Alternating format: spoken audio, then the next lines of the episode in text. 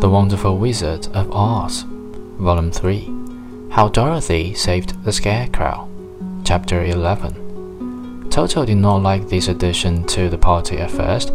He smelled around the stuffed man as if he suspected there might be a nest of rats in the straw, and he often growled in an unfriendly way at the Scarecrow.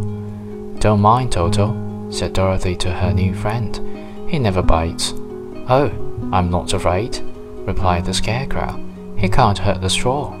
Do let me carry that basket for you. I shall not mind it, for I can't get tired.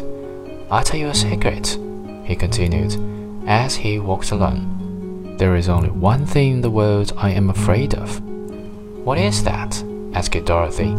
The Munchkin farmer who made you? No, answered the Scarecrow. It's a lighted match.